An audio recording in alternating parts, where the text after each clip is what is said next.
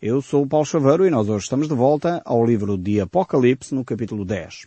E estamos aqui diante deste texto, no verso 2, onde verificamos que há aqui um intervalo entre uh, o toque, o soar da sexta trombeta e da sétima trombeta. Quem nos tem acompanhado sabe muito bem do que é que eu estou a falar, pois estamos a analisar texto a texto este livro de Apocalipse e verso por verso temos vindo a descobrir, no fundo, aquilo que Deus nos revela acerca do que irá acontecer no futuro.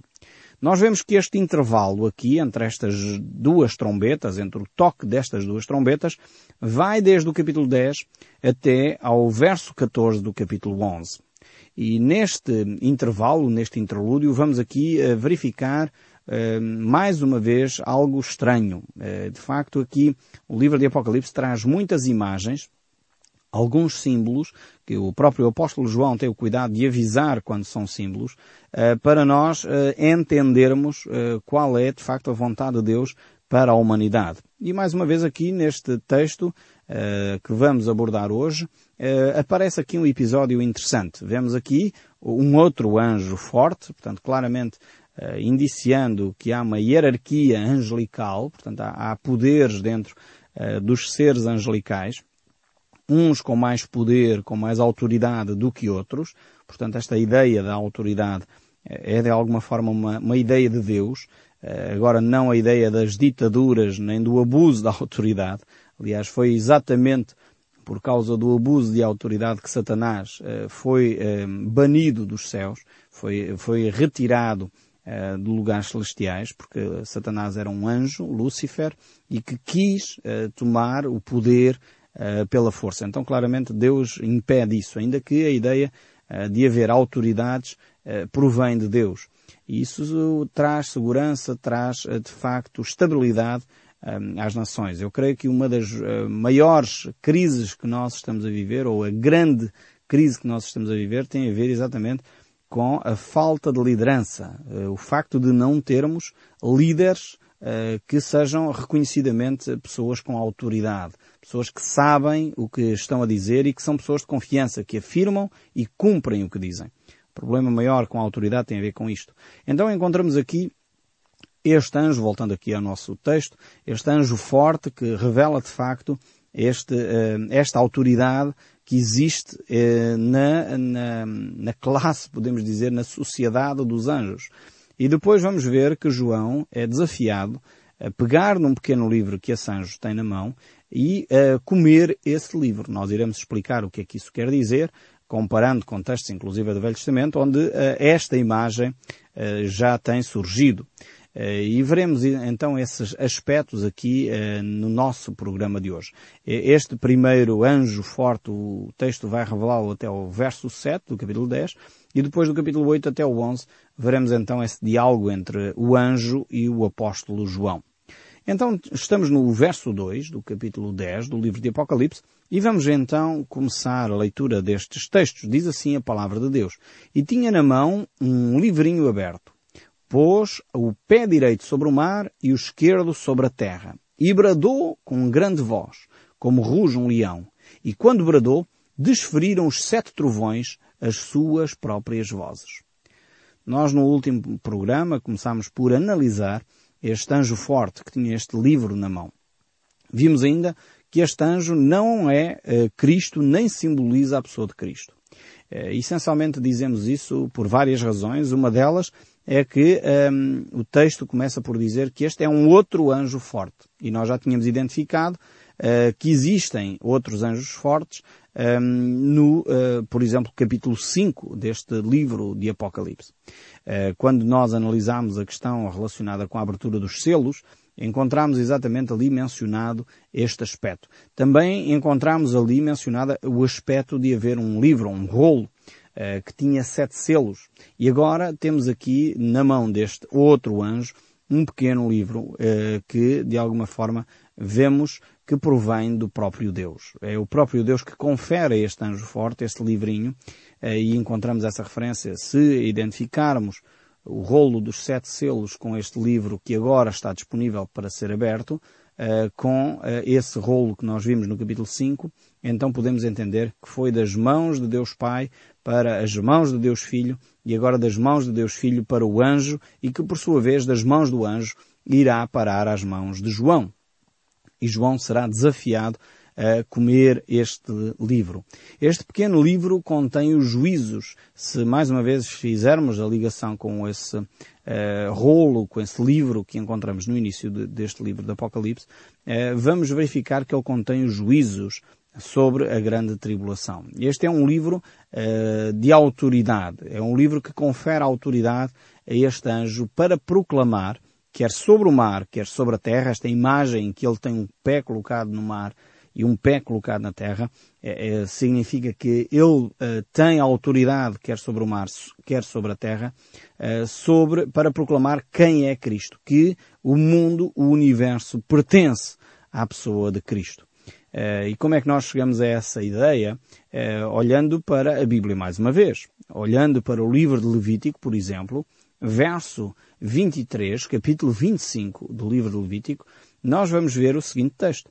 Também a terra não se venderá em perpetuidade, porque a terra é minha, pois vós sois para mim estrangeiros e peregrinos. Temos aqui a declaração de Deus sobre uh, Ele ser o Senhor de todas as coisas. E mais uma vez, o salmista, no capítulo 24, verso 1, ele diz, Ao Senhor pertence a terra e tudo o que nela se contém, o mundo e os que nela habitam. Uh, mais uma vez temos aqui a afirmação de quem é o Senhor de todas as coisas. Muitas vezes nós pensamos que somos nós os proprietários da nossa casa, somos nós os proprietários de algum terreno, somos nós, mas na realidade temos uma visão distorcida das coisas. Deus continua a ser o Senhor de todas as coisas. Deus continua a ser aquele que dirige uh, os desígnios do mundo. Ele é de facto o Senhor dos Senhores, o Rei dos Reis, é Ele quem cuida uh, do universo e é Ele que mantém o universo até aos nossos dias. Por isso o salmista pode afirmar ao Senhor pertence a terra e tudo o que nela há, o mundo e os que nela habitam. De facto, nós somos de Deus, somos criaturas de Deus, todos nós pertencemos ao Senhor, que é Criador de todas as coisas. Quer a gente queira em Deus, quer não. Isto aqui não tem a ver com crença, não tem a ver com fé, uh, tem a ver com um facto uh, eterno, um desígnio de Deus, um desígnio uh, divino que o homem, independentemente da sua atitude, não pode alterar. Agora, é verdade que este Senhor que nós encontramos aqui descrito, quer no livro de Apocalipse, quer nos Salmos, quer no livro de Levítico e outros textos, eu só citei aqui alguns, é verdade que este Senhor, podemos dizer, como diriam os ingleses, é um gentleman. Ou seja, não é um senhor que se impõe, não é um ditador, como contrariamente ao que muitas pessoas pensam, que Deus é um ditador, que Deus é um ser que está lá nos céus, assim, sentado, um velhinho, de barbas brancas, que tem uns trovões na mão e que quando a gente se porta mal vai fulminar uns quantos humanos. Deus não é nada disto. É por isso que Deus continua a permitir que muitas vezes nós tomemos as nossas decisões muitas delas certas, outras erradas, e mesmo assim ele não intervém. Porquê? Porque ele quer nos dar liberdade. Apesar de que a terra lhe pertence, tudo o que nela habita, sejam homens ou animais, ou plantas ou outra coisa qualquer, tudo o que eh, habita na terra pertence ao Senhor, no entanto, Ele dá-nos a liberdade de escolha. E isto é tremendo. Eu, sinceramente, eh, percebo a boa mão de Deus, o amor de Deus nesta sua atitude. Uma atitude de liberdade, uma atitude de deixar com que o ser humano possa fazer as suas escolhas. Eu não conheço ninguém na face da Terra que tenha uma atitude destas para com quem ele considera ter direitos. Alguém que tem direito sobre o seu carro, comprou um carro, uh, não quer, muitas vezes, nem, nem quase emprestar, quanto mais dizer, tu podes fazer com o meu carro o que tu desejares. E Deus é um Deus que nos permite a nós tomarmos decisões apesar de ser Ele o dono e o Senhor de todas as coisas. Vemos que este anjo aqui proclama uh, a autoridade, afinal de contas, de Jesus sobre o universo. E por isso ele coloca o pé sobre o mar e sobre a terra. Eh, eu creio que para nós portugueses isto é muito familiar. Se recordarmos um pouco, se recuarmos um pouco ao tempo em que os portugueses saíam como navegadores pelo mundo, a descobrir eh, novos mundos. Quando os portugueses encontravam novas terras, era exatamente isso que eles faziam. Eles colocavam os seus pés naquele território, colocavam ali um pelourinho, portanto, uma marca uh, do Império Português e declaravam em voz alta, para quem quisesse ouvir, que aquilo passava a pertencer como propriedade uh, da majestade do rei de Portugal, da Queimar e Além-Mar, etc. Aqueles títulos todos que os reis portugueses na altura tinham. Então, no fundo, o que o anjo aqui, o anjo forte, está a fazer é exatamente a mesma coisa. Só que agora não é só uma declaração de intenção, não é só o dizer Deus é dono e dá liberdade. A partir desta altura, Deus vai estabelecer-se realmente como dono e como nós encontramos no Salmo capítulo 2, nós vamos ver que Jesus Cristo vai reger as nações com vara de ferro. Ou seja, ele vai assumir a, a autoridade que ele tem, o senhorio que ele tem, e ele de facto vai agir sobre toda a terra. Aliás, o, próprio apóstolo Paulo, no, livro aos Romanos, no capítulo 9, verso 28, ele diz, porque o Senhor cumprirá a sua palavra sobre a terra, cabalmente e em breve. Vemos que este anjo está a declarar a autoridade de Cristo sobre as nações, mas vai acontecer de uma forma completa, esta ideia de cabalmente, é de uma forma completa, vai-se realizar efetivamente uh, aquilo que Deus havia dito. Ou seja, no fundo, Deus uh, tem dado ao homem a oportunidade para o homem fazer diferente. Uh, muitas vezes eu lembro-me exatamente daquilo que vejo na palavra de Deus e vejo como é que eu tenho interagido com os meus filhos e eu creio que é o que Deus faz connosco também, porque somos filhos de Deus. muitas vezes nós como pais dizemos aos nossos filhos, olha, vão arrumar o quarto, Uh, e depois damos assim um período de, de, de tempo para as, as, crianças agirem. Se eles não agem, se calhar cinco minutos depois eles continuam na brincadeira, nós vamos dizer, não, vão arrumar o quarto. E se eles não o fazem, nós vamos então usar da nossa autoridade para impor de facto aquilo que eles têm que fazer. E eu creio que é o que o apóstolo Paulo aqui nos está a dizer na carta aos Romanos, capítulo 9. Ele, de facto, Deus tem declarado qual é a sua vontade, ele tem dito que quer que o homem se arrependa, se volte para Ele. De uma forma amorosa, Ele enviou o seu amado Filho Jesus para morrer na cruz por nós, para nós, no fundo, nem sequer termos essa desculpa que não somos capazes. Jesus Cristo cumpriu todas as coisas em nosso lugar para nós podermos graciosamente receber a salvação. Mas vai chegar um momento em que se nós continuarmos a rejeitar este presente de Deus, Deus vai dizer, eu venho para cumprir aquilo que eu declarei. Venho exatamente para executar aquilo que eu vos disse que iria fazer. Até agora Deus tem estado à espera. Não é que Deus seja desleixado, mas é um ato de amor, na esperança que nós possamos ouvir a voz de Deus e livremente, eh, sem imposição, eh, de uma forma também amorosa, com respeito, por consideração a Deus, fazermos aquilo que está correto. E é isso que Deus eh, está, de facto, a fazer em nossos dias. Mas neste período aqui que nós estamos no livro de Apocalipse, eh, que nós chamamos de grande tribulação, é de facto um período em que Cristo Jesus vai começar a exercer a sua autoridade de uma forma mais vincada ainda. E essencialmente, os juízos de Deus serão então eh, decretados e vividos de uma forma intensa. E é o que nós encontramos isso. Por outro lado, mais uma vez, num ato de amor, Jesus Cristo, Deus Pai e o Espírito Santo agiram na humanidade de forma a tornar esse período um período curto, um período breve.